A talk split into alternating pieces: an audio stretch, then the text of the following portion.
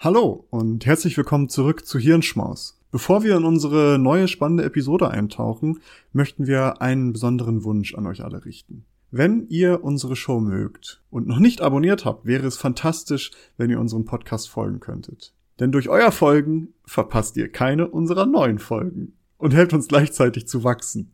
Es dauert nur einen Moment, aber bedeutet uns eine ganze Menge. Noch schöner wäre es natürlich, wenn ihr auch noch eine Bewertung dalassen würdet. Vielen lieben Dank im Voraus für eure Unterstützung und dafür, dass ihr Teil unserer wachsenden Community seid.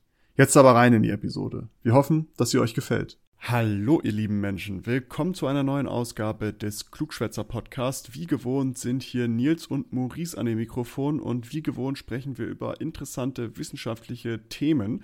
Diese Woche im Lunchbreak-Format, das heißt im etwas kürzeren und knackigeren Format. Und Nils hat ein interessantes Thema mitgebracht, wie ich mir habe sagen lassen. Nils, worum geht's? Ja, ähm, wir machen heute eine Crossover-Folge. Es ist äh, nicht zwingend äh, nur Lunchbreak, nur Wissenschaft, sondern es ist auch True Crime. Wir machen oh. jetzt auch True Crime. Und zwar geht es um ein abscheuliches Verbrechen, was wirklich an, ja, an Ekelhaftigkeit kaum zu überbieten ist. Uiuiuiui. es ist schon lange, lange her, muss man dazu sagen um genau zu sein, 665 Millionen Lichtjahre. also ah. es ist sogar auch ganz schön weit entfernt passiert. Nicht nur weit äh, weg, sondern auch vor langer Zeit. Und zwar damals äh, kam es zu einem Sternenmord, nenne ich es mal. Mm. Und zwar wurde ein relativ kleiner Stern auf brutalste Art und Weise von einem nahegelegenen schwarzen Loch in seine Bestandteile zerfetzt. Und äh, ja, besteht daher nicht mehr. Beziehungsweise wir haben es 2018 festgestellt, die äh, Zeit, äh, wann das passiert ist, ist natürlich aufgrund der Zeit, die das Licht braucht, nämlich wahrscheinlich wirklich 665 Millionen Jahre, schon ziemlich lange her. Also äh, das äh, ist ja das Verrückte an äh, Astronomie, dass man Sachen nur also sieht, die schon lange, lange äh, passiert sind. Ich glaube, wenn die Sonne ausgehen würde, also aufhört, dauert es, glaube ich, 23 Minuten oder sowas, bis wir das mitbekommen ja. würden. Das dauert eine Zeit. Genau. Ja, äh, Lichtgeschwindigkeit auch nochmal ein Thema für wann anders. Also, wir haben äh, 2018 festgestellt, dass dieses kleine, äh, dieser kleine Stern von diesem schwarzen Loch zerstört wurde. Und nun kommt es zu einem doch äh, bisher nie entdeckten Phänomen. Und zwar ähm, haben die Wissenschaftler dieses Phänomen Röpsen genannt, also verglichen mit Röpsen. Und zwar schleudert dieses schwarze Loch gerade Materie mit halber Lichtgeschwindigkeit wieder aus dem, ja, aus dem schwarzen Loch heraus, was mit diesem, ja, mit diesem Stern zu tun hat. Das ist etwas, was es in der Form bisher noch nie gab und was in dem Sinne etwas vollkommen Neues ist und wieder mal zeigt, wie wenig wir über unseren äh, über schwarze Löcher und über das Universum, in dem wir leben, irgendwie wissen. Wir wissen ja nicht mal genau alles, was auf unserem Planeten stattfindet und noch viel weniger, was im Weltall stattfindet.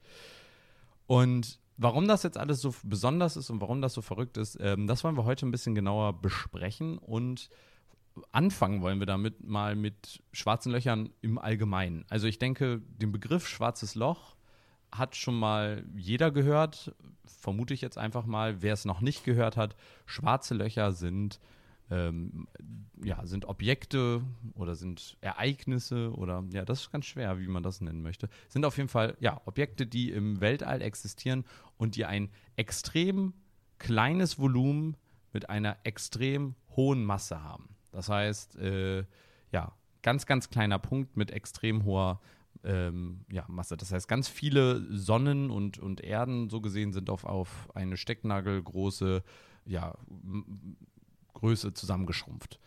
Das führt unweigerlich dazu, dass an diesem Punkt eine besonders hohe Gravitation herrscht. Denn wir wissen, je höher die Masse ist, desto höher ist die Gravitation. Das heißt, an dem Punkt ja, äh, wird alles praktisch zu diesem schwarzen Loch hingesaugt. Und das ist wahrscheinlich auch das, was man dann vielleicht aus Filmen und, und Büchern und Literatur und so weiter kennt, ähm, wenn es um Science Fiction geht, dass man sich schwarzen Löchern nicht zu sehr äh, nähern darf, denn sonst äh, wird man von diesen schwarzen Löchern eingesaugt. Ich glaube, bei Star Trek, äh, einen dieser neuen Kinofilme, äh, werden sie, glaube ich, auch in so ein schwarzes Loch irgendwie hereingesogen. Das ist diese Reihe mit Darth Vader und Han Solo und so, ne? Ja, genau. Ähm, und, und Gandalf, glaube ich. Alle hassen uns jetzt. Ja, genau. nee, aber äh, schwarze Löcher ziehen also das, was um sie herum ist, an, weil sie eben so eine hohe Gravitation haben. Und eine Sache, die wir so außerhalb von schwarzen Löchern, glaube ich, selten beobachten können, ist, dass sie auch Licht ähm, ja, praktisch einsaugen. Ähm, das heißt, nicht mal Licht kann diesem schwarzen Loch äh, entweichen. Was bedeutet äh, im Endeffekt, das ist auch so gesehen der Name oder die namensgebende Eigenschaft, schwarze Löcher sind schwarz, weil sie eben kein Licht herauslassen. Es gibt eine Grenze praktisch von schwarzen Löchern, aus dem kommt nichts wieder heraus. Was einmal hinter diese Grenze, den sogenannten Ereignishorizont, gewandert ist, das bleibt für immer da. Licht, Strahlung, ähm, und, und auf jeden Fall auch keine Materie kann da rauskommen. Wer aufmerksam ist, sagt vielleicht, hä, rülpst nicht gerade dieses schwarze Loch äh, Materie aus? Ähm, keine Sorge, das sind nochmal zwei unterschiedliche Sachen.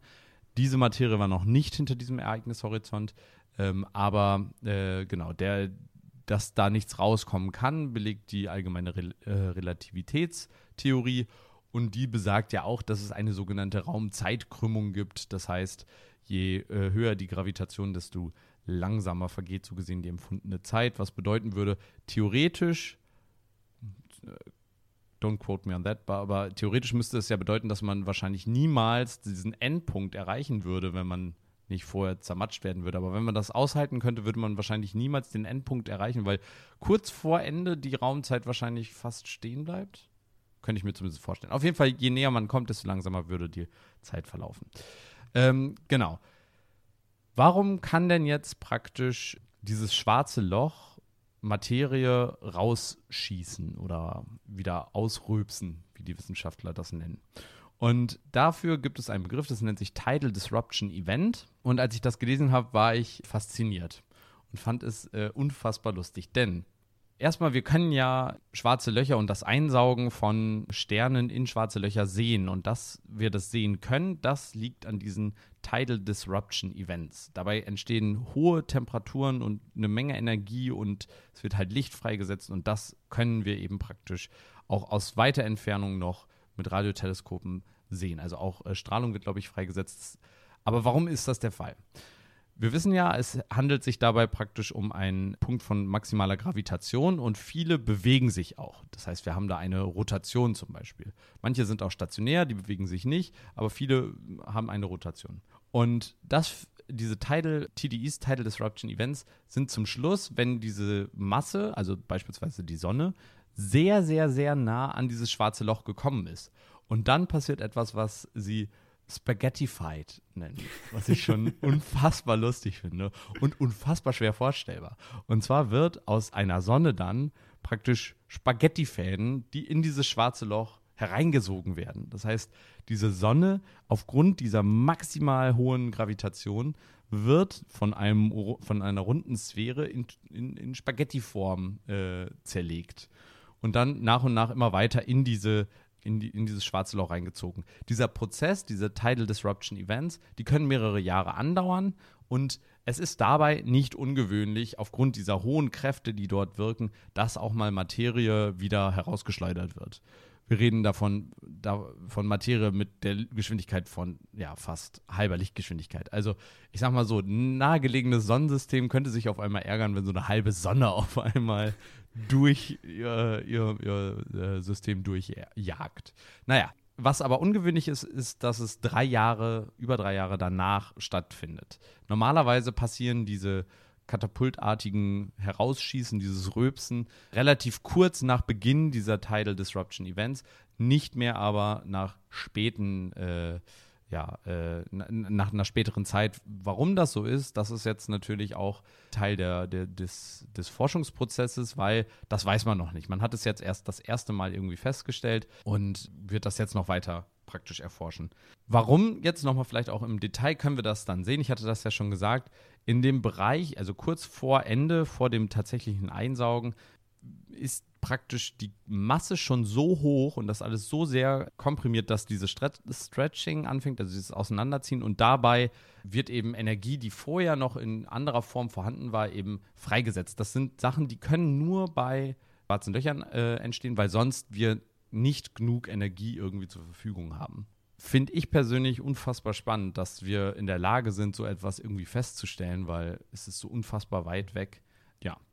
Und eine andere Sache, normalerweise sieht man auch nicht so eine hohe Geschwindigkeit bei diesen ähm, äh, herausschießenden, bei dieser herausschießenden Materie, sondern die ist normalerweise so 10% hat die vom Licht, von der Lichtgeschwindigkeit und nicht 50%. Das heißt, auch das ist besonders krass. Ja, äh, abschließend vielleicht noch ein paar Informationen, wie überhaupt schwarze Löcher entstehen. Ich weiß nicht, Maurice, hast du, äh, weißt du, wie ein, schwarzes Loch entsteht? ist nicht so Sternimplosion oder sowas, also dass das nicht explodiert, sondern dass sich das so nach innen irgendwie versaugt, aber so ganz genau weiß ich es auch nicht. Ja, genau das ist auch der Fall. Im Endeffekt kann man sich das wie eine Brennstoffzelle oder wie so ein, ja, wie, ja, wie eine Brennstoffzelle oder so vorstellen. Wenn der Treibstoff aufgebraucht ist, dann geht praktisch die äußere Hülle in so einer Supernova auf, das heißt eine maximale Verbrennung.